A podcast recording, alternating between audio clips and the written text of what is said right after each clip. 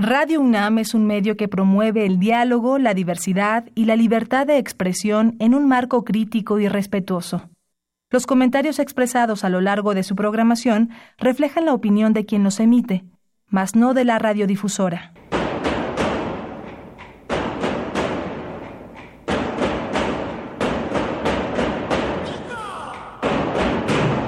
Discrepancias.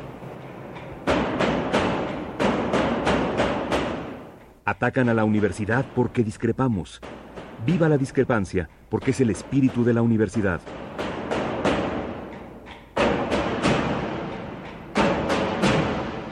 Martes de Discrepancias. Conducen Tobián Ledesma y Miguel Ángel Velázquez.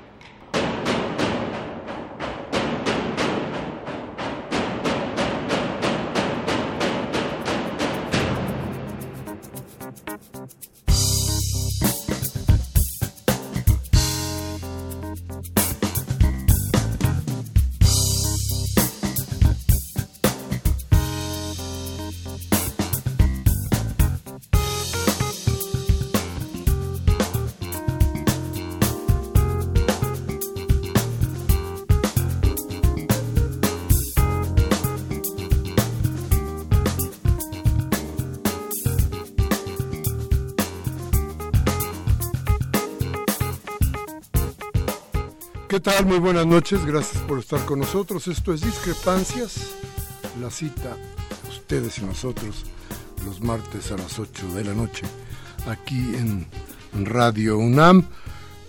Tobián, buenas noches, ¿cómo estás? Buenas noches, Miguel Ángel, buenas noches a todo el auditorio.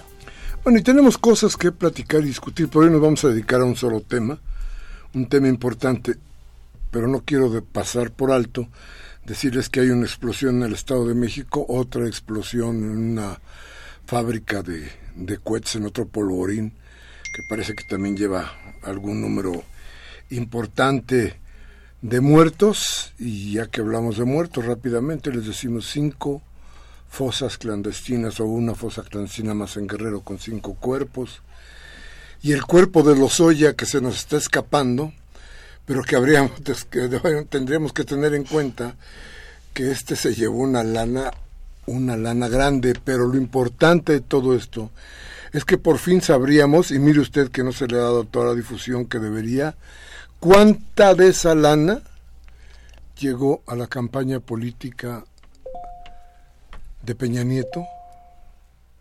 Eso es lo que hoy deberíamos estar averiguando. En fin, ya tocaremos a los Oya como Dios manda y en los términos en los que se debe. Pero hoy tenemos un, un, programa porque un programa dedicado a la Constitución de la Ciudad de México, porque resulta que tal vez un poco sorpresivo hoy la Suprema Corte dice, pues sí, sí hay Constitución, sí tiene Constitución la Ciudad de México. Y la verdad, ya lo habíamos dicho aquí, yo no confiaba en absoluto en tal decisión. De cualquier manera, de cualquier manera, hoy nos vamos a dedicar a platicar de eso y ya verá usted las voces que tenemos para comentarlo. Nuestros teléfonos 55 36 8989. Nuestra alada sin costo 01800 50 52 688. Vamos al corte y regresamos de inmediato.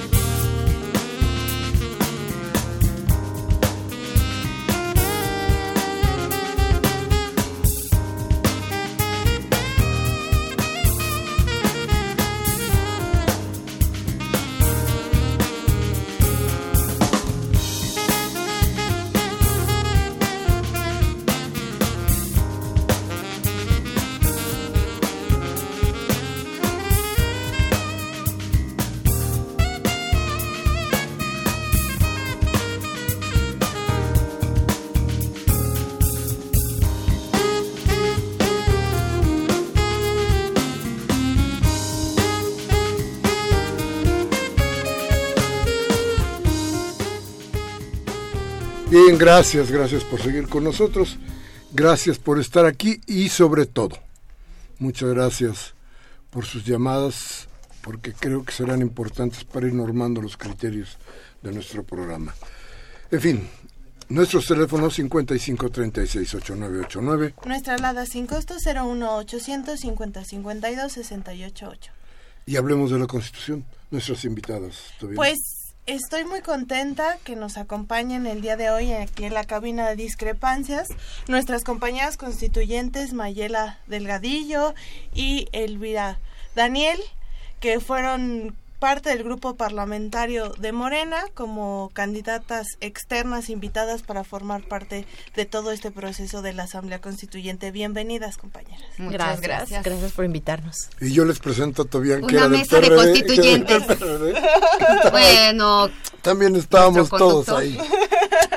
En fin, pero yo preguntaba, yo platicaba, yo decía, sorpresa terrible, ¿tenemos constitución? ¿Sí es cierto, Elvira? Claro que tenemos constitución, tenemos constitución desde el 31 de enero, que nadie se equivoque. Y para algunos es sorpresa, algunos creían que la Corte tenía intenciones de tumbarla, yo no. Yo tengo carrera judicial. Yo confío en el Poder Judicial, he confiado. Creo que hoy el criterio que se sostuvo en la Corte fue, por un lado, el reconocimiento a la consulta de los pueblos y barrios originarios. Eso fue maravilloso, fue por unanimidad, los 11 ministros lo reconocieron. Y el desconocimiento por parte de tres, minutos, de tres eh, ministros, pero el reconocimiento por parte de ocho de ellos, de que hubo también una consulta a las personas que tienen discapacidad y de que también urge reglamentar la consulta a los discapacitados. Y me decía Katia de Artigues hoy en la mañana, hay que hacer la consulta de la consulta pero creo que son temas que se están poniendo en el tintero y temas súper importantes. Y por otro lado, la gran sorpresa del día es, señores, la Ciudad de México es equiparable a cualquier otra entidad federativa. Y así lo dijeron. Y a lo mejor a unos nos duele algo de lo que resolvieron hoy, nos duele, sí, porque para mí fue un criterio sumamente legalista, sin miras de lo que pasa políticamente en la ciudad y yo no soy fanática de los pluris y al rato entramos al tema, pero sostuvieron la libertad de configuración y sostuvieron que esta entidad federativa es tan entidad federativa como las otras. Y si así lo van a sostener, pues no van a poder invalidar nada, no sé qué vean ustedes. Sí, en realidad... A ver, déjame, Mayera, déjame decirte algo. Entonces, todo lo que pasó en los días previos, las filtraciones, el proyecto de Laines, todo esto que sucedió, toda esta amenaza que se cernió sobre la Constitución, ¿era show? Yo creo que sí. Yo creo que sí, yo no creo tanto en la Suprema Corte ni en el Poder Judicial, honestamente, ni en la ciudad ni en el país.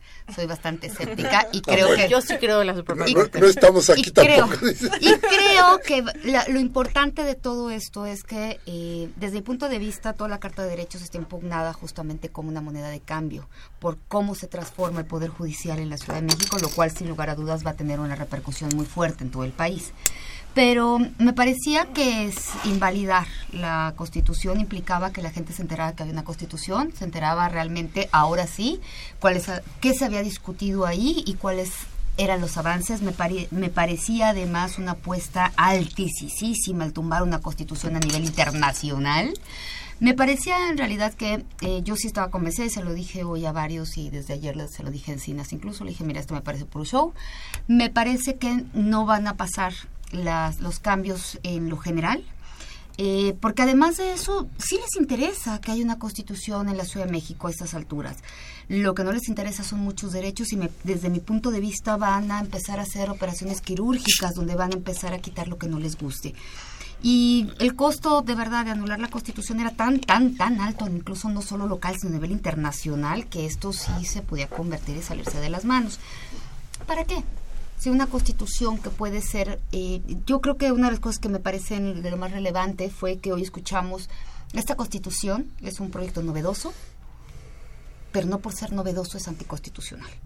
Y esta definición me parece que nos va a ayudar mucho a defender la constitución, porque eh, uno de los intereses fundamentales de algunos constituyentes que estamos yendo ahí a las, a las sesiones justamente es, además de que nos vean, que estamos nos, interesa la Constitución, es escuchar la argumentación para poder defender la Constitución misma.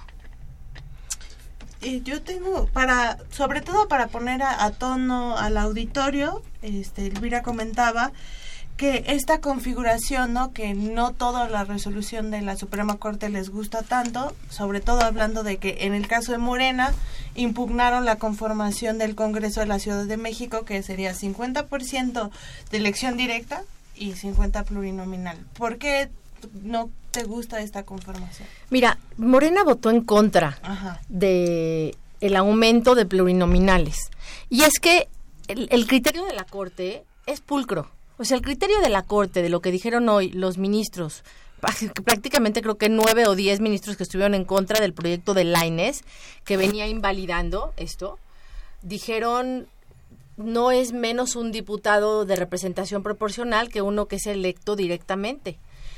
Tienen razón, no es menos uno que otro. Lo que pasa es que hay que voltearnos a ver a lo que pasa en las cámaras, la Cámara Federal y la Cámara Local. Los pluris los espacios de plurinominales son espacios que ocupan las, digamos, los, los renombrados, los dinosaurios, los que llegan sin hacer campaña, los que llegan representando intereses partidistas, los que llegan a mandar. No los hicieron en la constituyente. Los nombrados, ¿quiénes fueron, señores? Los diputados y senadores que nos nombraron ahí eran los pluris de la constituyente. Entonces, yo, en lo particular, no es un tema de la Ciudad de México. Yo, Elvira Daniel, no estoy de acuerdo con la gran mayoría de diputados plurinominales. Creo que son es un mal necesario por la representación proporcional que debe reconocerse a aquellos partidos que fueron votados y no obtuvieron un lugar. Pero darle mitad y mitad, Mira, yo en principio, la primera propuesta que yo hice en el grupo con Morena fue, vamos quitando diputados. O sea, Morena quería tener menos de 66. Pero bueno, así quedó. Y digamos que en lo malo, o en lo malo o en lo en, el disgusto que a mí me causa saber que esta causal que se había invalidado, que se había impugnado por parte de Morena, fue considerada válida, sacaría de esto que para mí, la verdad, no me agrada, aunque reconozco que el criterio judicial es pulcro, que ya dijeron que hay libertad de configuración. Pues entonces ahora que no las mantengan y que no nos vengan a decir que hay libertad de configuración en tanto que podemos elegir cuántos diputados pluris y cuántos de representación, pero nos quieren tumbar y así venía el proyecto de Laines. Nosotros dijimos, todos los constituyentes, que solamente podían ser electos por una sola ocasión adicional, que no respeten esa libertad de configuración. Y voy más, que no respeten las causales de nulidad, porque también viene el proyecto tumbando las causales de nulidad. Entonces, y también viene tumbando lo de las alcaldías, que las alcaldías hay un tema ahí que la Constitución claramente dice que tiene que ser por listas, pues que por listas incluyan todos los partidos a todas estas circunscripciones que están dentro de una alcaldía. Lo que quiero decir es, si ya dijeron que somos igual que una entidad federativa, y si ya dijeron que tenemos los mismos derechos, que no nos reconocieron, ¿tú te acuerdas, Miguel Ángel, cuánto discutimos la soberanía de, la Ciudad de México? ¿Te acuerdas que queríamos que nos reconocieran soberanía y solo nos reconocieron autonomía? Pues si la Corte ya está yendo en el sentido de que tenemos los mismos derechos que otras entidades federativas, que nos respete la libertad de configuración en toda la materia electoral, que no nos quiten las causales de nulidad, el caso de la violencia de género política, que no nos las quiten, que no nos quiten la elección por una sola ocasión y que no nos eliminen o que nos corrijan la plana como las tienen que corregir en la materia de las listas, porque sí, sí es cierto que no por ser novedosa puede ser inconstitucional. O sea, una constitución tiene que ceñirse al marco jurídico de un país en donde está situada. Lo novedoso no quiere decir que vas a presentar algo que vaya en contra de lo que dice la Constitución Federal. Yo sí creo que esta constitución es el nuevo derecho constitucional del siglo XXI. Y sí creo que a partir de esta constitución, las constituciones de otros estados deberán de ser reformadas. Grandes temas, la eliminación del fuero, el reconocimiento de la democracia directa en eh, participación directa de los ciudadanos. Son grandes temas. Entonces, si la Corte nos va a reconocer esa calidad, que nos la reconozca para todo. Y sí, no me gusta porque no soy fanática de los pluris. Ya sabemos lo que ha pasado con los pluris en este país. Y el derecho siempre tiene que reconocer lo que pasa en los hechos. Un juez no puede ser puramente judicial, tiene que reconocer lo que está pasando en las calles. Y hoy no sé si este país está listo para mitad y mitad. Ya quiero ver que ahora se volten y nos digan que en el Congreso de la Unión van a ser 250 de voto directo y 250 de representación proporcional. Esa la quiero ver también. Pero bueno. Frente a qué estamos, Mayela, ¿qué cosas lo que Yo lo, que, estoy es muy contenta, honestamente, y voy a decir también mi posición muy clara. Yo lo que quiero es que se respete la Constitución. Pues Eso fue un gran acuerdo que se lograron entre todos los que estuvimos ahí, entre todos los sectores, entre todos los partidos. Y me parece que a quien no le haya gustado, digo a todos, todos no nos gustaron cosas, nos parecen, y fue un poco mi postura, toda aquella cosa que faltó, que no quedó o que falló, al 2021. Si nosotros mismos atentamos contra la Constitución, corremos el riesgo de que la Suprema Corte de Justicia empiece a cortar derechos. Y esa fue una posición muy clara que he venido yo sosteniendo y por eso eh, mm, lo que insistía yo es qué bueno lo que sucedió el día de hoy, con lo bueno o lo malo, vuelvo a decirlo. Me parece que el haber respetado el acuerdo político al que se llegó era fundamental. Eh, el haber defendido lo que se trabajó y lo que se acordó, para bien o para mal, me parece que tenemos muchísimo más que ganar en la defensa de la Constitución que lo que podemos perder. Y si los partidos políticos en esta parte de eh, la configuración de 50-50, 33-33, realmente consideran que es algo que va en contra incluso la ciudadanía. La ciudadanía lo tiene, tiene tres años para probar cuáles son los resultados de eso y a partir de eso generar los consensos sociales. Pero como esto de los 33-33 es para un montón de cosas que no le gustó al PAN, que no le gustó al PRI, que no le gustó al PRD, que no le gustó a Morena, que no le... Ok, dejemos que esto se eche en marcha para saber cuáles son los resultados. Yo no me atrevería a cuestionar todavía muchas cosas. Yo tengo una visión más ciudadana, más de participación, más de eh, tratar de escuchar a la gente. Y yo creo que hay muchos cambios que se empezaron a dar ahora, cuyas consecuencias no son de mediano plazo, son un poquito más de largo plazo, pero me parece que los canales que se empiezan a abrir en la transformación de esta ciudad son interesantes. Y si hay que hacer ajustes, tenemos una fecha muy clara, 2021. 2021 para empezar a corregir. El acuerdo debe respetarse. Me parece que esto tendría que ser una base justamente que te permite la certeza jurídica. Yo creo que es importantísimo que la Constitución quede como la Constitución quedó. Pues Hasta donde se pueda rescatar y luchar por las cosas que desde luego quirúrgicamente se irán quitando de la, de la Constitución en las instancias que hoy están discutiéndola. No estoy muy seguro de que el 33-33 y el voto plurinominal sea lo mejor porque plantea una inhibición de voto, porque plantea cercenar una parte de la voluntad de la gente. Eh, no es lo mismo el voto directo que el voto proporcional. Entonces creo que habría una, y ya se sufrió en la constituyente, una sobrerepresentación. Claro. Por un lado, por el otro lado, sería faltar al, al, voto ciudadano. Sin embargo, aun con todo eso, lo que hay que decir es sigamos con la Constitución hasta donde podamos como está y modifiquemos lo que sea necesario modificar. Pero algo que me llama mucho la atención es esto que ustedes decían sobre fue un show. Pero fue un show la configuración de la asamblea como se hizo. Fue un show la participación del PRI de la manera que se hizo fue un show, todo lo que se vivió en torno al no querer una constitución, yo lo veía todo como un paquete. Yo veía qué sucede al final.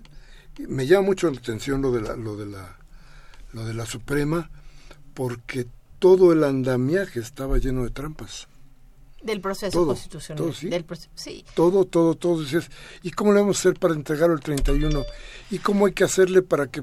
Es decir, no había ninguna posibilidad real de poder sacar algo, algún producto interesante y el trabajo fue eh, pues ustedes ya saben ya saben ya saben cómo se fue pero el asunto aquí es todo eso fue show no yo no creo que fue un show a ver no, no vamos a constriñir eh, el triunfo de tener, porque hay que decirlo con todas sus letras, hoy la Ciudad de México es una entidad federativa que además hoy, hoy, le reconocieron los mismos derechos que otras entidades federativas y este no es el resultado ni de una asamblea constituyente. Este es el resultado de años y años de lucha política que ha tenido la ciudadanía hasta antes de que naciéramos algunos de los que estamos en la mesa. ¡Qué cruel, Entonces, esto no es un show. Nos pusieron en las peores condiciones posibles a sacar una constitución que creo que salió de la mejor manera posible. Yo se lo traté de explicar a unos extranjeros hace una semana y le dije, mira, imagínate que agarraron, abrieron las puertas del Coliseo, metieron a 100 personas, de las cuales por ahí de 88, 89 de verdad decidieron quedarse y unos entraban y salían y les dijeron, de aquí nadie sale hasta que se pongan de acuerdo. Y yo decía, hay días que yo decía, ¿sabes qué? No vamos a llegar al 31. Yo no sé si vamos a acabar o no, pero al 31 no llegamos, nunca había una parte de mi mente irracional que decía, nunca va a llegar el 31.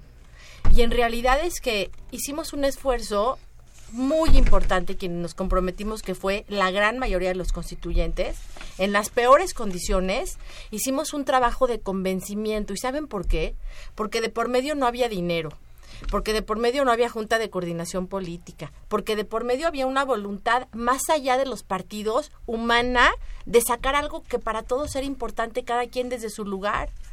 No creo que fue un show. Creo que nos pusieron en las peores condiciones apostándole a que no saliera y creo que los 100 que estuvimos adentro, hasta los nombrados, al final se pusieron las pilas para que saliera. Y después por eso tantas impugnaciones. Porque se impugnaron una cosa un partido y una cosa otro partido y sus proyectos fueron de este tamaño. Pero ¿saben cuántas fojas tiene la impugnación y la acción que presentó la Procuraduría? Es así como, ¡ouch! Me dolió muchísimo. Quítale todo lo que está aquí. Jamás se imaginaron que la Constitución iba a salir como salió. Y esto no es un show. Esto es una verdadera intención de anularla ¿hasta dónde lo vamos a poder defender? Pues con garras y dientes. Porque yo no le dediqué, y muchos de los que estamos acá no dedicamos nuestra vida completa durante cinco meses para nada. La vamos, yo la voy a defender como gato boca arriba porque es el trabajo de muchos, de 100, que representa muchísimos años de lucha por esta ciudad y que sí es un nuevo inicio para la Ciudad de México. Yo sé que nuevo inicio puede ser pleonasmo, pero eso es un nuevo inicio. Y de aquí para adelante. Y yo ni siquiera le apuesto a que en el 21 la estén reformando. Yo no quiero que esté toqueteada como la federal yo, como quedó, me la quedaría muchos, muchos años. No pretendo que esta constitución sea la constitución toqueteada del 17, que ya es un documento completamente nuevo. Creo que todo lo que hay acá va a tardar mucho, de tres, mucho más de tres años en surtir efectos y hay que defenderlo contracorriente, como sea. Hay un gran tema. Digamos que la resolución que se da el día de hoy creo que nos plantea a muchos una mirada, tú hace ratito lo decías, eh, nuestros pronósticos eran, digamos, no los más felices. Esperamos que la Suprema Corte empezara a, desmantelar la Constitución. Hoy la argumentación que escuchábamos es un proyecto novedoso, no por novedoso podemos decir que es anticonstitucional, lo cual suena bastante bien. Y por otro lado también hablaban de... Eh, aquellas cosas que, se, que lo que no esté explícitamente escrito en la Constitución Federal es permisible porque tenemos la libertad de decidir en el Estado. Eso, esas dos cosas me parecen sumamente fundamentales y yo creo que si se mantienen estos argumentos que dieron eh, entre ayer y hoy los, los ministros, me parece que puede plantearnos un escenario diferente. ¿Qué me preocupa de lo que viene en lo electoral? De lo que viene en el electoral en realidad, y en realidad es lo que más me importaba a mí, no, no, lo, no lo otro, eh, es la conformación de los cabildos, el cómo se eligen en los cabildos. Desgraciadamente eso no está claro en la, en la Constitución, en donde tienen que ser eh, electos por territorios, eh, muchos ciudadanos dimos la lucha por las alcaldías abiertas. Y tú hace ratito hablabas de si los plurinominales o no y cómo estaba la representación con la gente, si votabas o no. Yo lo que veo es, si no le das la oportunidad a la gente de decidir sobre, su, sobre sus gobernantes en territorio, al menos, lo que sí te digo es, no hay incentivo del voto. O sea, no es el tema de si crees o no los partidos por la, por la posición o por la proporción que ocupan. Es porque no representan a nadie, ¿no? Porque no son alternativa, porque vas a llegar con listas de gente armada por partidos en donde tú no pierdes toda la capacidad de incidir y decidir lo que tú quieres en tu territorio. Entonces, ¿para qué se hicieron los concejales? ¿Para qué se hace la alcaldía? Para seguir manteniendo una estructura vertical que funciona perfecto para los partidos, ok, pero entonces no se asombren, primero, de que el abstencionismo se, se vuelve un, un elemento mayor y la otra es que empiecen a proliferar los independientes como champiñones porque está cerrando los mecanismos de participación y decisión ciudadana. Eso que ha permeado, ahí sí, que ha permeado y permeó la, la participación ciudadana en la Constitución, es, digamos, el riesgo más alto que se tiene. Las causales de nulidad, sí, me estoy de acuerdo, son sumamente importantes, pero todo el proceso electoral se empieza a plantear como algo relevante o no a partir de que la gente pueda decidir. Si no tienes posibilidad de decidir, me da exactamente lo mismo, ¿no? Los partidos van a seguir decidiendo quiénes nos representan. Entonces, no sé cómo van a determinar esto los, los magistrados, va a ser por eso todos estamos como muy pendientes del asunto asistiendo a la Suprema Corte, porque esta misma dinámica va a ser la que van a aplicar también con todo el, con todo el Poder Judicial todos los órganos que metimos de participación ciudadana, de control para cómo se eligen los ministros, cómo se, ¿no? Todo el sistema anticorrupción que ahorita está eh, justamente publicado de lo malo que está.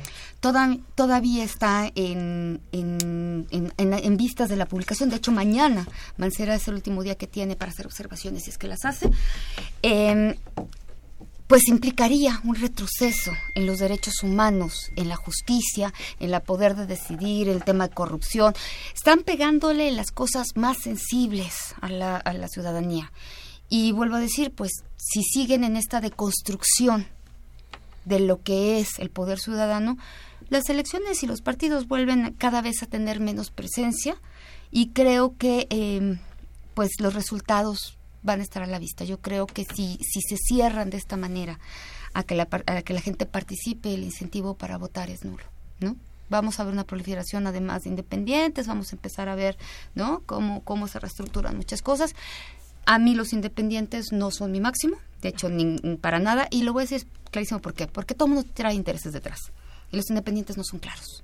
Los partidos exactamente sabes quién, cómo usar el presupuesto, más allá del el extra, pero tienes muy clara la ideología, sabes para dónde van a jalar. Un independiente se termina convirtiendo en un botín político casi siempre, en, una, en, un, en un órgano de representación y como no tiene fuerza, como no tiene capacidad instrumental, pues termina siendo pues eh, justamente el voto más caro, ¿no? Bien, pues yo creo que la Constitución, por lo que estamos oyendo, nos va a abrir una gran ventana a la transformación de muchas maneras de nuestro país y desde luego de la sociedad. ¿no? Vamos a ir a un corte, estamos platicando con Elvira Daniel, con Mayela, Mayela Delgadillo, constituyentes de la Ciudad de México, y con Tobián, claro. Como ustedes. Vamos al corte, regresamos de inmediato, teléfono 5536 8989. Y nuestra alada sin costo 01800 50 52 688. Vamos al corte.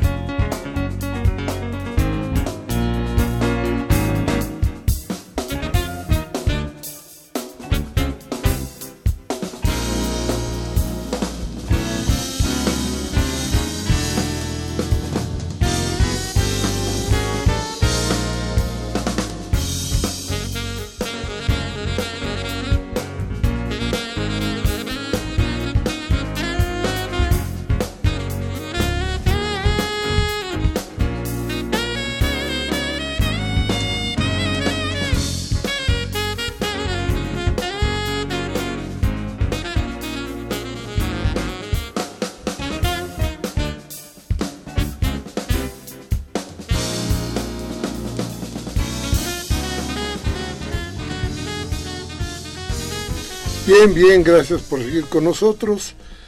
Nuestros teléfonos 5536-8989. Nuestra alada sin costo 01800 5052 688. Y está con nosotros Mayela del Gallillo y Elvira Daniel, que tiene una idea muy clara de lo que está pasando con la Constitución. Idea que yo creo que tenemos que tener eh, allá afuera en la calle también, con mucha claridad, porque a final de cuentas es lo que va a normar nuestra vida. Entonces, ¿qué va a pasar exactamente? Eh, ¿Será la Constitución como se quedó y así pasará completita en la Suprema Corte? ¿Qué es lo que ves? No, no, yo no, no creo. Digo, sería maravilloso. Wishful thinking, como dicen los gringos. Yo no veo que todos los temas que se plantearon como controversias o como acciones vayan a sostenerse desde el punto de vista constitucional, aunque insisto que los ministros hoy se vieron bien, para ponerlo en español, se vieron muy bien.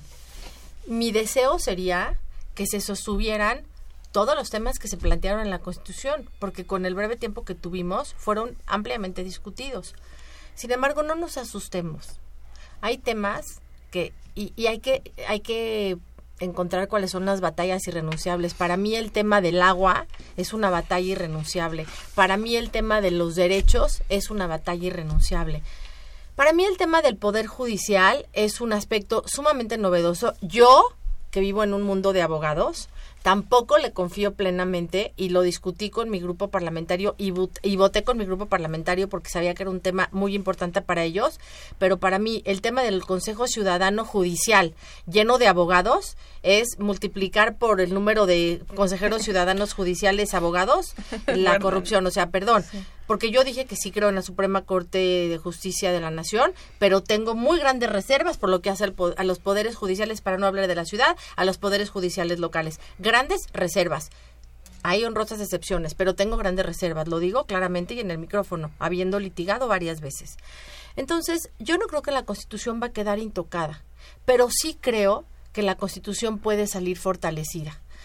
Yo sigo pensando que hay instituciones sobre las cuales el país sigue sosteniéndose y el Poder Judicial Federal, de forma general, todavía es una buena institución. Mejorable por mucho, en donde también hay corrupción también, sí, pero creo que el Poder Judicial Federal es una institución que sigue sosteniendo de alguna forma. La verdad es que esta prueba también, díganme si no, a ver cómo va a salir la Corte de esta prueba, porque tumbar la mayoría de los artículos de la Constitución o sostener la constitucionalidad de unos temas, pero cuando tengan que plantearse los temas que el Estado puso enfrente los va a invalidar, eso también va a poner a prueba la Suprema Corte. Vamos a ver por quién vela los intereses de la Suprema Corte y sus once ministros. Es uno de los grandes temas que están en la mesa. Pero creo que no hay que asustarnos. Yo creo que la Constitución, si la Corte se porta a la altura, va a salir fortalecida porque hay temas que sí estaban en la tela de la constitucionalidad, desde el punto de vista jurídico pleno.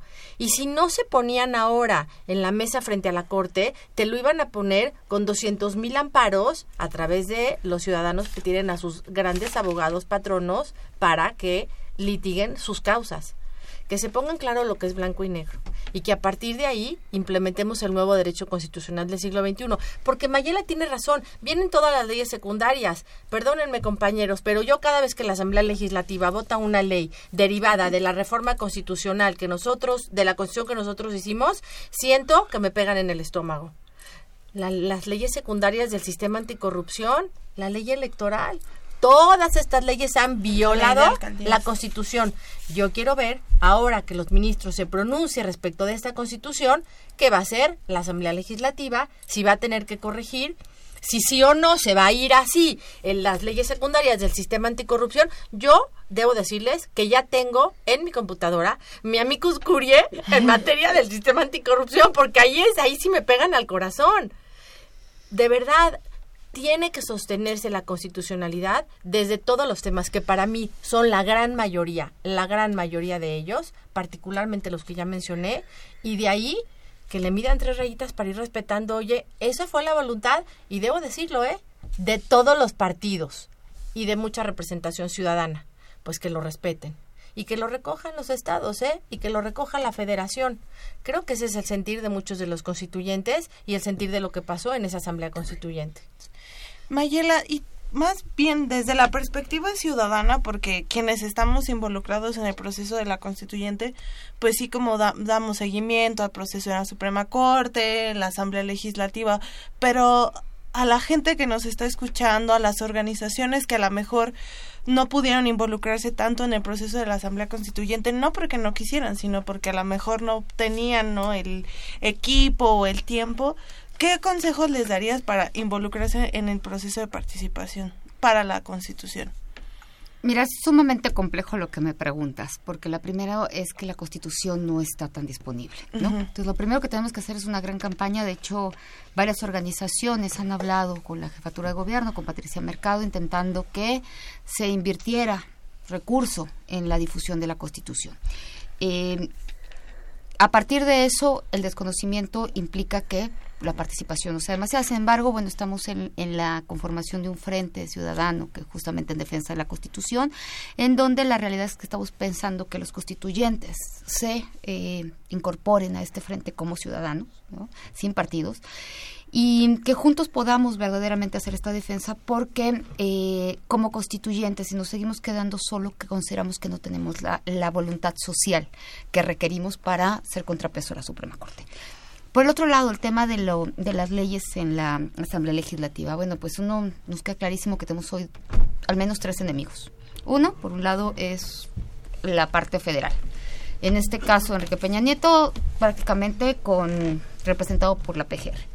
Luego tenemos a Mancera, que prácticamente controla la Asamblea Legislativa, con Leonel Luna, eh, que están saliendo leyes justamente incluso en contra de la, de la propia Constitución, e incluso ahí sí, y es donde quiero entrar, eh, pero el tercer punto de parte de la Asamblea Legislativa, eh, Mancera y Peña Nieto, ahora lo que tenemos que hacer es cómo nos organizamos como sociedad. Entonces seguramente Miguel Ángel Velázquez y tú les estarán informando esta misma semana a, a, la, a nuestros radioescuchas cómo, cómo pueden integrarse a este frente donde la idea va a ser que se respete la Constitución con lo bueno, con lo malo, con lo que falló y con lo que faltó.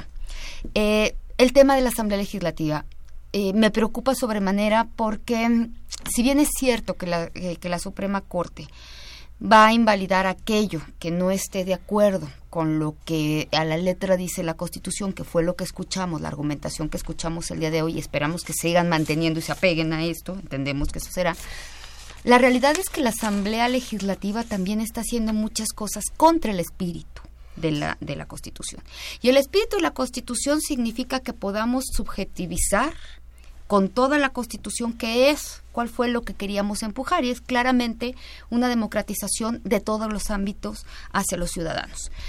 Pero como no está escrito en la Constitución, de ahí va a empezar el recorte, digamos, o la, o la forma de acotar la Constitución. No va a ser por la Constitución misma.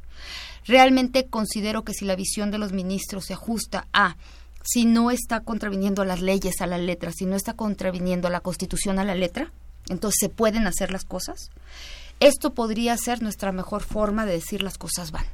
¿Dónde va a estar el problema? En la Asamblea Legislativa, que todo lo que implícitamente, como no podíamos hacer una constitución, no quedó este, establecido, ahí es donde están empezando a tumbar gran parte de esta constitución. Y es por eso que este frente que, que, habla de la defensa de la constitución también es de alguna otra manera contra la Asamblea Legislativa. Que pare lo, que, les gusta y lo que no les gusta es este han traído una especie de carnicería contra la constitución muy interesante los asambleístas. Pero a ver, Elvira, yo quiero que me contestes una cosa. ¿Por qué piensas tú que los tres ministros a los que se considera los más progresistas en la Suprema Corte votaron en contra de la Constitución o en contra del, de lo que veíamos venir. Los tres que votaron en contra en materia de la consulta por la discapacidad, la verdad por legalistas, netamente por legalistas. Yo no voy a coincidir contigo que son los tres más progresistas.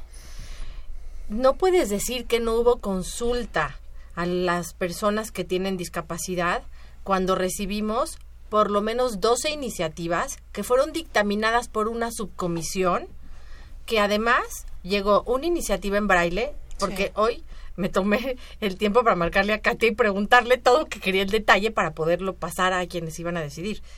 Eh, una iniciativa que llegó en braille, una que llegó en lenguaje de señas en español, que tuvo que ser eh, traducida a palabras, maravilloso, el lenguaje de señas que tuvo que ser traducido a palabras. Entonces, yo creo que no puedes decir que no hubo consulta porque no se hizo la consulta como ellos pensaban que había que tenía que hacerse la consulta, cuando ya dijimos que la consulta no está reglamentada. Entonces, una corte de tipo constitucional, una Suprema Corte de Justicia que revisa temas de constitucionalidad, no puede actuar de forma legalista. Sí puede, pero no debe. Entonces, yo no voy a coincidir en que son los más progresistas. Los más progresistas fueron aquellos que dijeron, mira, si hubo una forma de consulta, no hubo una forma de consulta reglamentada porque no existe la reglamentación, pero déjame decirte que anular la Constitución que tiene una cantidad de derechos importantísimos para las personas que tienen discapacidad, sería mucho más gravoso que dejarla porque no la consultamos como tú querías. Entonces, esos fueron los ministros más progresistas y no aquellos que se dicen serlo. Por otro lado, a tu pregunta de qué debe hacer la ciudadanía, pues la ciudadanía tiene aquí un catálogo, primero leerla, leerla unas cuatro o diez veces. Pero conseguirla. Cuatro, ay, en internet la bajan, ¿eh? En internet bajan la constitución, no está tan difícil. Pero si no, aquí pones una liga y se las mandamos, porque la constitución, el que quiere la encuentra, ¿sí? Tiene que leer el capítulo de derechos. Yo no le pediría a la ciudadanía que leyera toda la constitución, porque más es un documento súper complejo. Y en la arquitectura de la constitución, eso, yo cada vez que tengo que escribir que se sostiene un artículo o que otro no, la identificación es el inciso F del apartado D del numeral 4 del artículo 30. E, es, es muy difícil, ¿sí? Deben de leer la Carta de Derechos y deben de entender, porque ese sí es una, un documento bastante asequible, la Carta de Derechos, que entiendan, porque derivado de ahí van a tener capacidad de demandar el cumplimiento de esos derechos. Esa es la parte más importante para la ciudadanía entender la Carta de Derechos. Y sí, hay una responsabilidad de los constituyentes que tiene que abocarse a la ciudadanía a decirles esto es de nosotros. Yo quiero aclarar que no pertenezco a ningún partido político y también soy, fui candidata invitada ciudadana. Y así me he sido siempre y así pretendo seguir el resto de mi vida. Entonces, aquí en esta mesa habemos cuatro personas que representamos los intereses más de los ciudadanos que de los partidos. Y esa fue la constante en la Asamblea Constituyente. Porque esta ciudad y este país va a cambiar en la medida en la que los que habitamos acá tomemos al país en nuestras manos. De ahí el gran cambio del país y de la ciudad. Y no de otro lado. Correcto. Bueno, hablando de lo que es el principio de todo esto, es conocer la Constitución. Les regalaremos cinco constituciones. Bueno, tenemos cinco. Yo pongo las otras. 10 constituciones. Perfecto. a quienes nos llamen. Eh, y Elvira, el, Elvira regala el link. 10 constituciones, llámenos y con todo gusto. En fin. Y entonces, ¿estamos empezando la batalla por la constitución?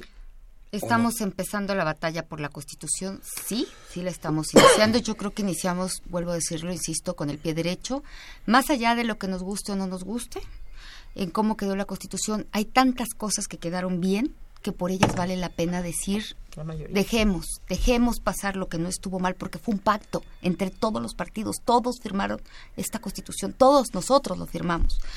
Eh, me parece que lo que tenemos que perder es mucho más de lo que podemos ganar en estos en estas cosas. Y me parece que además es un atentado contra una constitución, contra, contra figura de los constituyentes, en fin, me parece que es una necedad lo que está pasando. Pero justamente Elvira tocaba un tema, el tema de la consulta para discapacidad. Mira, si hubieran querido ser tan legalistas, o sea, evidentemente estoy de acuerdo con la decisión que tomaron. Ojo, está la consulta ciudadana, hay una ley que está en la ciudad con la cual te dice cómo se hace una consulta, punto. O sea, sí. hay formas. Entonces no, no era el tema. el, Pero el costo, por eso decía yo que toda esta parte de tumbar o no la constitución era un show. Y me sigue pareciendo.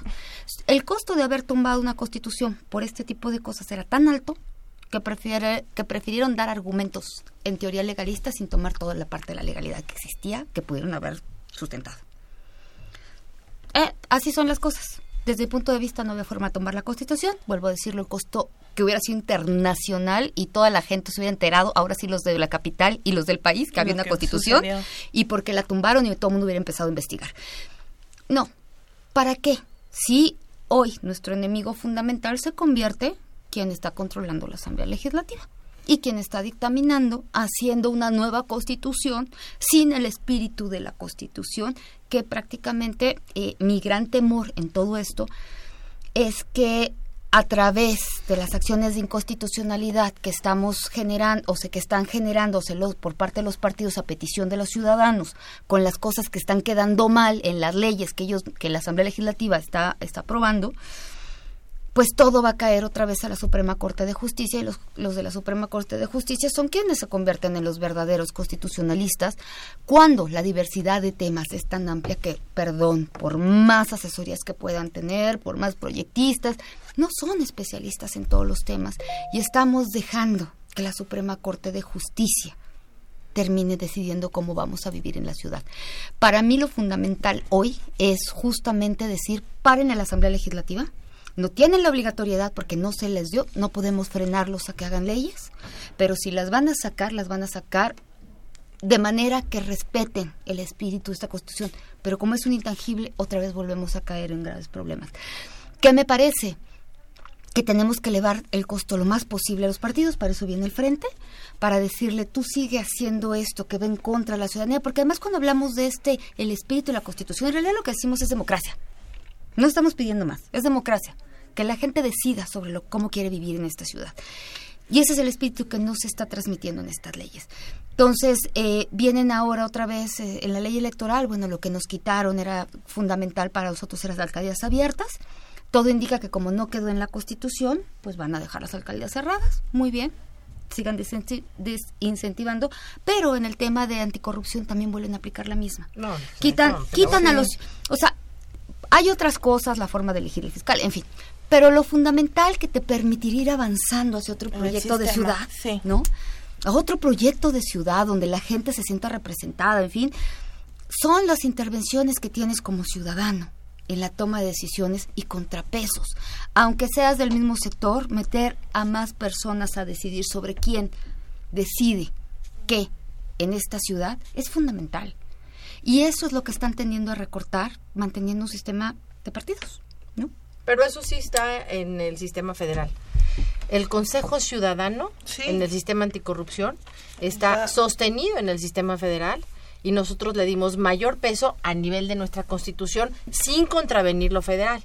El sistema anticorrupción de, de la Constitución de la Ciudad de México, perdón, es pulcro y tuvimos mucho cuidado que de ninguna manera violentara la Constitución Federal ni el sistema federal. Fuimos más allá sin contravenirlo. Entonces, ahí yo creo que el jefe de gobierno tiene una oportunidad de corregir grandes errores que cometió la Asamblea Legislativa. Si no lo corrige él, lo va a corregir la Corte, porque además, en materia del sistema, la Corte ya se pronunció tres Tiene veces hasta mañana. Tiene hasta mañana y yo creo que estaban esperando, si me preguntas, estaban esperando a ver qué pasaba con la Suprema Corte de Justicia para saber qué iba a ser el jefe de gobierno hoy ya tiene una señal clara. Ojalá y todo lo que está anticonstitucional, porque ahí sí vienen cosas, como dice Elvira, anticonstitucionales.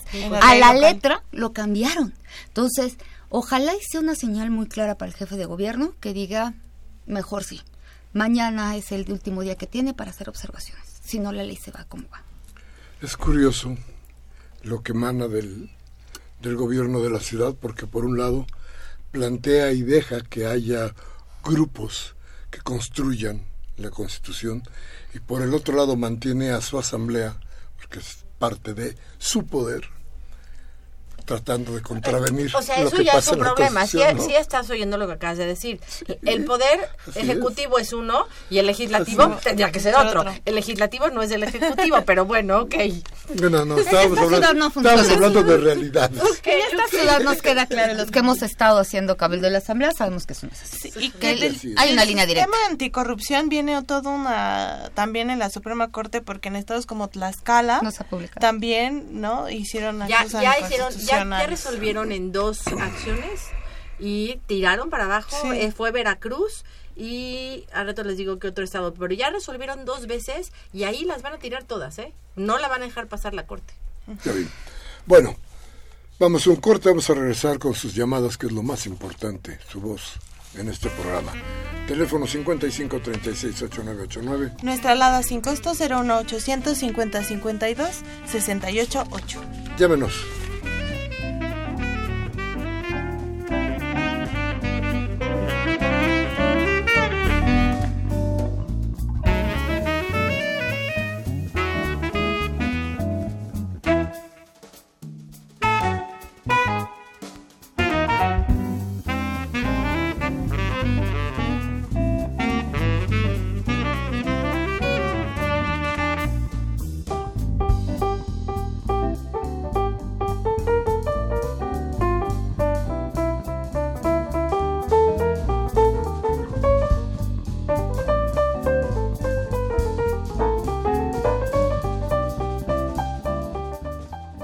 Bien, regresamos con ustedes. Muchas gracias por estar con nosotros.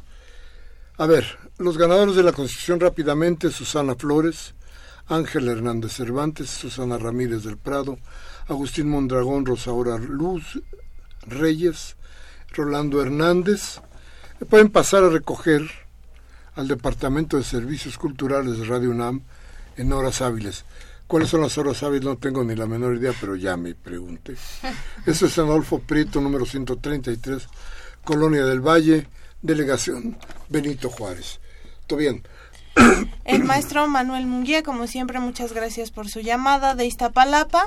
Solo el estrenditrismo y el triunfalismo y la ante el robo y la violencia del Estado y la flagrante violación a la garantía de los mexicanos, de 10.000 a 15.000 buenos para nada que se reunieron en el Palacio de los Deportes el pasado sábado para ver más de cerca los fracasos de sus infames acciones en la vigésima segunda reunión de un partido de rateros, miserables e insaciables, en la que planearon un fraude sobre la soberanía del notable pueblo mexicano.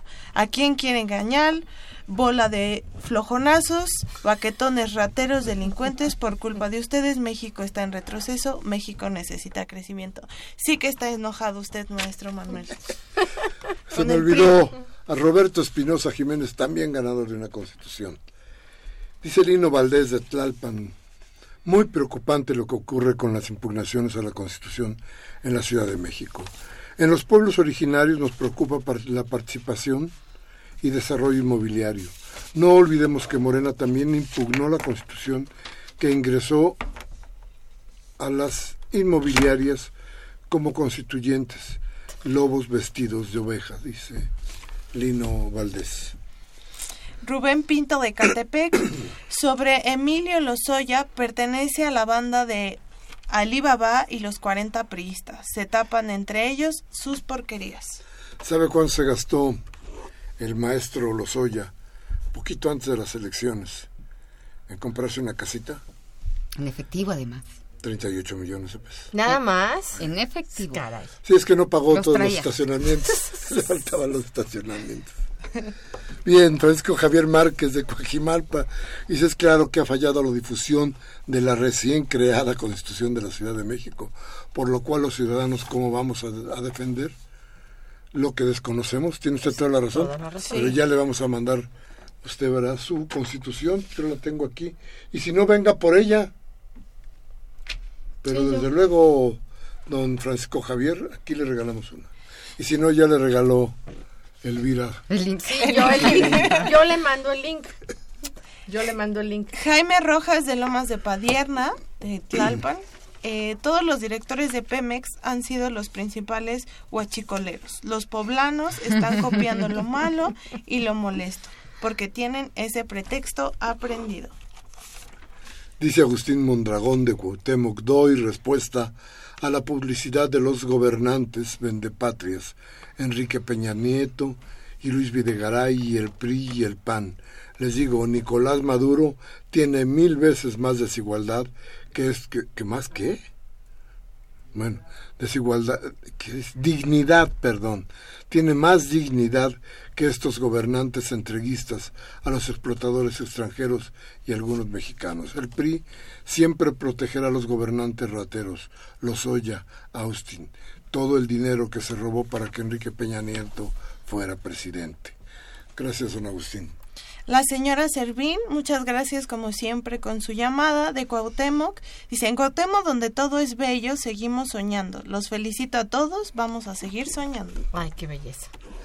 Gabriel Campos de Benito Juárez dice, en la mediática asamblea del PRI, los afiliados se habrán acordado de hacer una cooperacha para el pago de la deuda de los 10 billones de pesos ¿Cómo es posible que van a regresar intereses?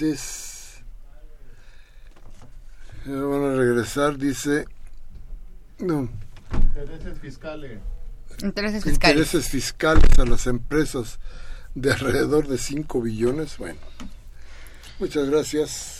Y José Alberto de Azcapotzalco, una aclaración. Eh, la pregunta no va dirigida para mí, yo soy conductora, seguramente va para el, Elvira, que dice que está diciendo que ella cree en la Constitución de la República y en la Suprema Corte de Justicia.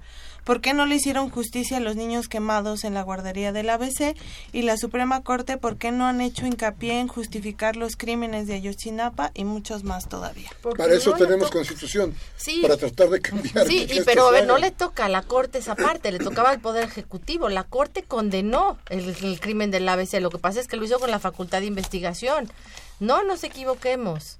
Yo no digo que la Corte es perfecta, pero creo que es una institución que todavía funciona hablemos del Ejecutivo es otro tema.